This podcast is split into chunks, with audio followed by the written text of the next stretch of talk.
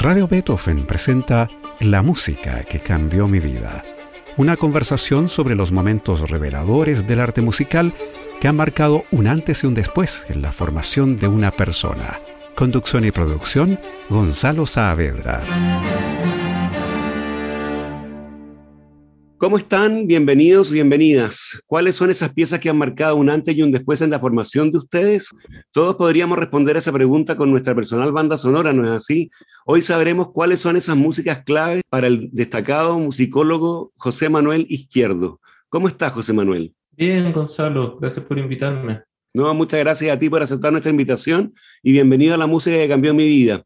José Manuel Izquierdo Koenig nació en Valdivia y se licenció en música en la Universidad Católica de Chile. Luego hizo un magíster en musicología en la Universidad de Chile y se doctoró en música en la Universidad de Cambridge en el Reino Unido. Se ha especializado en ópera y música latinoamericana del siglo XIX y es autor de varios libros, entre los que están Cuando el río suena, una historia de la música en Valdivia, La Orquesta en Chile, Génesis y Evolución, El gran órgano de la Catedral de Santiago de Chile, Música y modernidad en una ciudad republicana, Zamacuecas de papel, Palabra de Soro, con escritos del compositor chileno Enrique Soro, Memoria visual de la danza en Chile 1850-1966 y José Bernardo Alcedo 1788-1878, biografía de un músico peruano. José Manuel también ha hecho una investigación súper interesante y muy fructífera sobre el compositor peruano-boliviano Pedro Jiménez Abril Tirado, que incluye la edición de un disco con los cuartetos de este músico del siglo XIX en interpretación del cuarteto Surcos. Hoy José Manuel Izquierdo es profesor en la Facultad de Artes de la Universidad Católica, donde además es director de investigación y posgrado. Yo me imaginaba, José Manuel, que tus elecciones para este programa estarían en el ámbito de la música latinoamericana del siglo XIX, pero resultó que no. De hecho, tu primera selección no tiene nada que ver con eso. Es la música de un videojuego de Nintendo de 1993 para la videoconsola Game Boy. Se trata del tema para los créditos de The Legend of Zelda, Link's Awakening, compuesto por el japonés Kazumi Totaka. ¿Por qué esta es una de las músicas que cambió tu vida?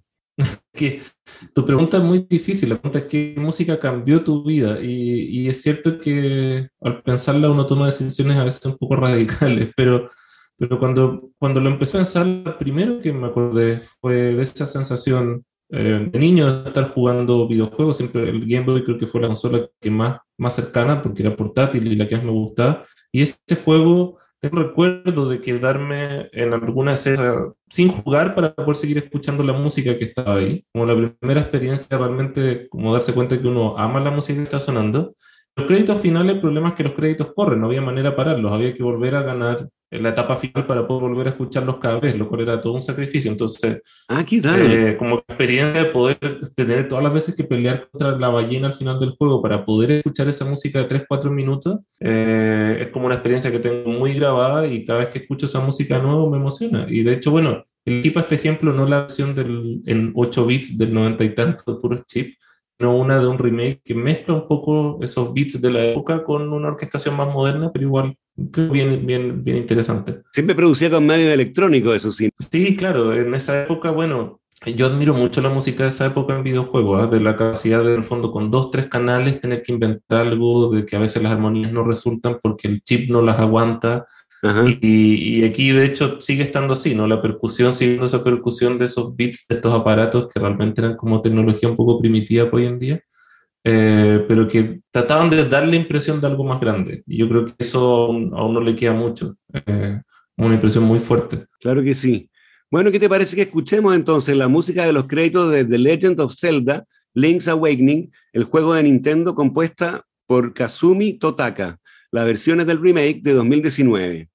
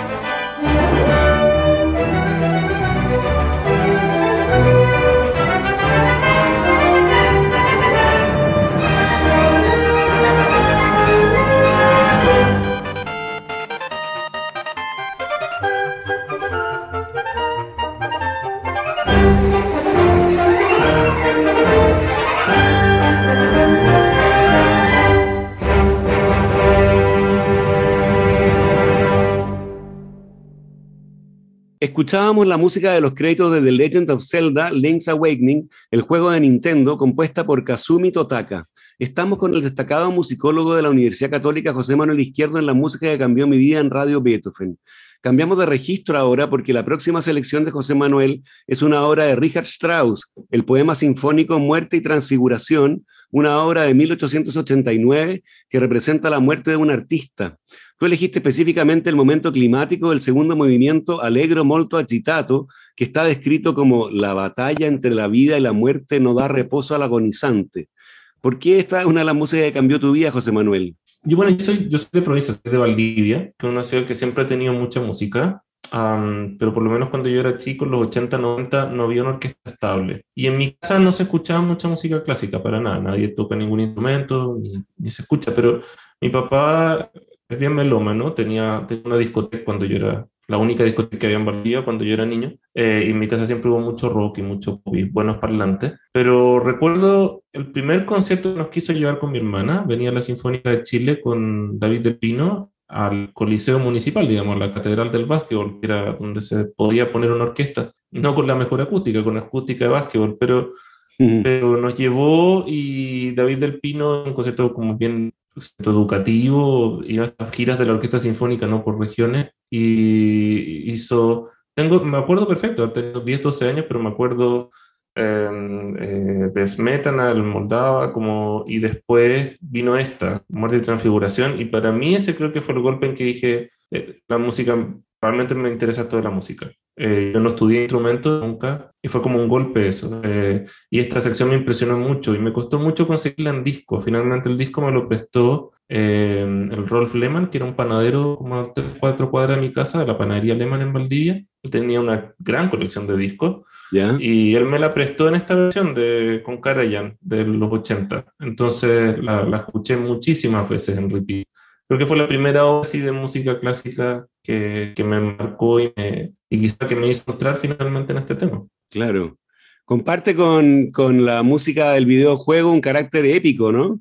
Eh, la, las dos músicas me parece a mí que, que tienen esa conexión. Es un punto, sí. Quizás tiene que ver con que como crecí estudiando música, más crecí por la música de videojuegos, de películas. Recuerdo, por ejemplo, terminar, no sé, eh, las de Indiana Jones o qué sé yo, volver al futuro y tratar de con una casetera grabar las canciones que aparecían, los, los temas y poder escucharlas de nuevo. Y como que esa ha sido mi manera de acercarme a la música. Yo creo que esta es quizás, claro, tienes buen punto, no lo he pensado, pero me conecto con eso también. Ajá. Bueno, ¿qué te parece que escuchemos entonces una selección del segundo movimiento Allegro molto agitato de Muerte y Transfiguración, opus 24 de Richard Strauss? Interpreta la Orquesta Filarmónica de Berlín, dirigida por Herbert von Karajan, en una grabación de 1983.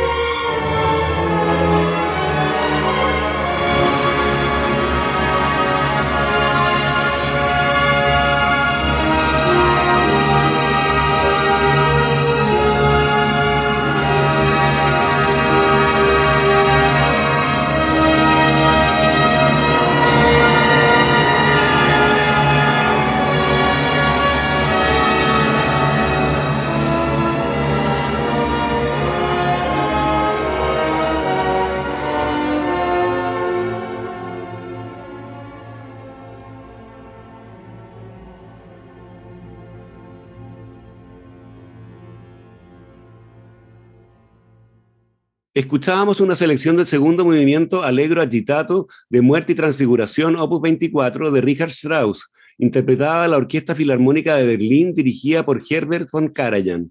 De Strauss y la Filarmónica de Berlín nos vamos ahora a Valdivia, donde en 1929 se afincó el compositor, violinista y pianista vienés Roberto Mahler, sobrino de Gustav Mahler, una figura clave de la música valdiviana. Háblanos de Roberto Mahler, José Manuel, y de la obra que tú elegiste, que es una Beosés o canción de cuna. Sí, yo para mí fue una sorpresa. Estaba eh, estudiando el pregrado acá en Campo Oriente en musicología y, y tratando de buscar sobre hacer mi tesis preguntando a mi abuelo otras personas, apareció este tema de que había un... Me encantaba la música de Mahler en ese minuto, la universidad me decían Mahler, de hecho, rayaba con eso, y, y apareció esta idea de que había un sobrino de Mahler que vivía en Valdivia. Y traté, me acuerdo, lo fui a buscar a tratar de encontrar, estaba efectivamente en el cementerio, lo encontré. Eh, después otro músico que me dijo, no, si yo tengo aquí el, el metrónomo de él que me lo vendió y otras otras cosas, y empezó a construirse una memoria. Y finalmente con, con el, eh, Dennis Little, que vendía empanadas en esa época, de repente comenta que también lo conocía y que tenía las pinturas en el entretecho de la casa. Así que eso me las llevé yo para mi casa, las ordené y fue mi primer trabajo como musicólogo. De ahí salió mi tesis y mi primer libro y todas esas cosas. Pero lo más bonito fue que conseguí un poco de presupuesto para grabar un poco de la música. Y lo hice con estudiantes de, del conservatorio de la Universidad Austral en ese minuto y nos pusieron muchos problemas al conservatorio, como que les molestó, creo, que no puse ningún profesor y quise tomar a todos estudiantes de mi edad a grabar estas cosas y no nos prestaron sala ni nada y del Centro Cultural del Austral, que es una casona alemana vieja, tenían un piano muy desafinado, me dijeron pueden grabar acá. Así que lo grabamos en esa casa, fue, fue mi primer proyecto como musicológico y grabando y todo. Fue increíble volver a tocar esa, estas cosas que nadie había escuchado tanto tiempo. Y claro, Roberto Mahler, personaje súper interesante que este, llega a una gira a Valdivia. Él había tenido bastantes éxitos en Viena. Había trabajado con Víctor León, que había hecho libretista de muchas operetas famosas de esos años, varios éxitos en radio, en disco. Pero claro, llega a Valdivia y los intentos de volver a Europa ya no tenían sentido con el que él nació en los 30. Eh, su, su esposa se vuelve a Europa, pero él decide quedarse y instala varias cosas, hace unas primeras orquestas también en Valdivia que junta gente como de la colonia alemana con el mundo chileno y, mezcla bastante, y gente del regimiento, y, hace unos cruces bien importantes, arma los primeros coros, de los cuales van a salir muchos, como el coro de la Universidad Austral, por ejemplo. Entonces, había una memoria como perdida y, realmente mucha su música es muy buena, es, música de salón, orquestal y con cruces de opereta, canciones populares también pero de entre todas esas piezas yo creo que esta es la que más me gustó. Y también para mí generó ese amor por recuperar música perdida, eh, por lo que he seguido siempre. Claro, al parecer Roberto Mahler, ¿no es cierto?, sale de Austria en esta gira, y donde había crecido muchísimo el, el, antisemitismo, ¿no? Uh, y siendo él judío, decide radicarse en Valdivia, pero también en Valdivia, ¿no es cierto?, se reprodujo lo que estaba eh, sucediendo en Alemania todo respecto de los judíos parece que también recibió algún tipo de persecución en, en, esa ciudad. Sí, sí, totalmente, como de Guatemala, Guatapeor, como dice. Claro, se, se, fue, se fue a meter a Valdivia y una ciudad que donde está una segunda y tercera generaciones de alemanes con muchos vínculos todavía, había mucho nazismo y eso significó problemas, por ejemplo, para estudiantes de familia judía en el colegio alemán, etc. Y para él, como profesor de música, que uno de los trabajos que tenía, eh, ya no pudo seguir funcionando mucho con esa colonia. Trató de irse a Santiago, tratar más como proyectos con la radio de Santiago, pero finalmente vuelve también a Valdivia. Pero ahí es interesante como reconocer, pensando en el libro de Raúl Sor, que escribió. Sí, que me junté con Raúl Sor. Bueno, es interesante que Raúl Sor haya escrito un libro sobre Roberto Mahler. A mí me llamó tanto la atención cuando lo vi aparecer. Y lo hablé con él, nos juntamos a tomar un café y me contó que sus padres los salvó Roberto Mahler. Se quedó en Valdivia y él fue que hizo las cartas para que ellos, que eran judíos, pudieran salir de Europa y venirse a Chile. Y eh, en el fondo ese lugar que Roberto Mahler ocupó es, bien, es bien profundo para mucha gente, finalmente. Claro. Hay que decir que Raúl Sor escribió una novela histórica que se llama La Guerra de Mahler, ¿no que tiene como personaje central justamente a este Roberto Mahler, ah, que no había recibido atención ni de la musicología, ni de la historiografía, ¿no es cierto? al menos de manera muy eh, importante. Eh, de alguna manera tú descubriste también un, personaje, ¿no es cierto?, que, que está cayendo en el olvido. Sí, sí, es justamente eso. Y yo creo que de ahí viene ese amor por rescatar personajes en el olvido que me gusta mucho. Esto, creo que hay algo muy apasionante en encontrar una partitura que no se ha hecho en tanto tiempo, 200 eh, años, 100 años, 50 años, lo que sea, y volver a tocarla y volver a hacerla sonar. Y, y disfruto mucho cuando también los músicos eh, encuentran que eso es entretenido, que es atractivo, porque es muy distinto, por ejemplo, tocar un algo de Mozart o de Beethoven, que hay una gran tradición, lo puedes encontrar en disco. En el fondo tienes mucho material para saber qué hacer cuando te enfrentas a la partitura. Pero cuando ves esta partitura que nadie, no tienes manera de escucharla, no sabes a qué suena ni cuál es su historia, hay que como que reconstruir algo y ese trabajo es, es bien rico. Y es lo que nos pasó con Roberto Mahler, que es una música y creo que refleja mucho ese ámbito también de, de, Valdivia de los años 20, 30, como una especie de Belle Époque, donde había bastante dinero y bastantes industrias, y en una ciudad como bien eh, con, con harto impulso. Entonces, una música que habla también de esa época, lo que se escuchaba en esa época. Bueno, ¿qué te parece que escuchemos entonces esta verse o canción de cuna de Roberto Mahler? Está escrita para orquesta de cuerda y como piano obligato, ¿no es así? Sí, exacto. Claro. Interpretan. En, el original hubiera, perdón, en el original hubiera incluido un armonio, pero no conseguimos armonio en esa grabación. Ah, vale. Ah, mira. Muy de la época también incluir armonio, claro que sí. Bueno, interpretan estudiantes del Conservatorio de Música de la Universidad Austral en un registro de 2008.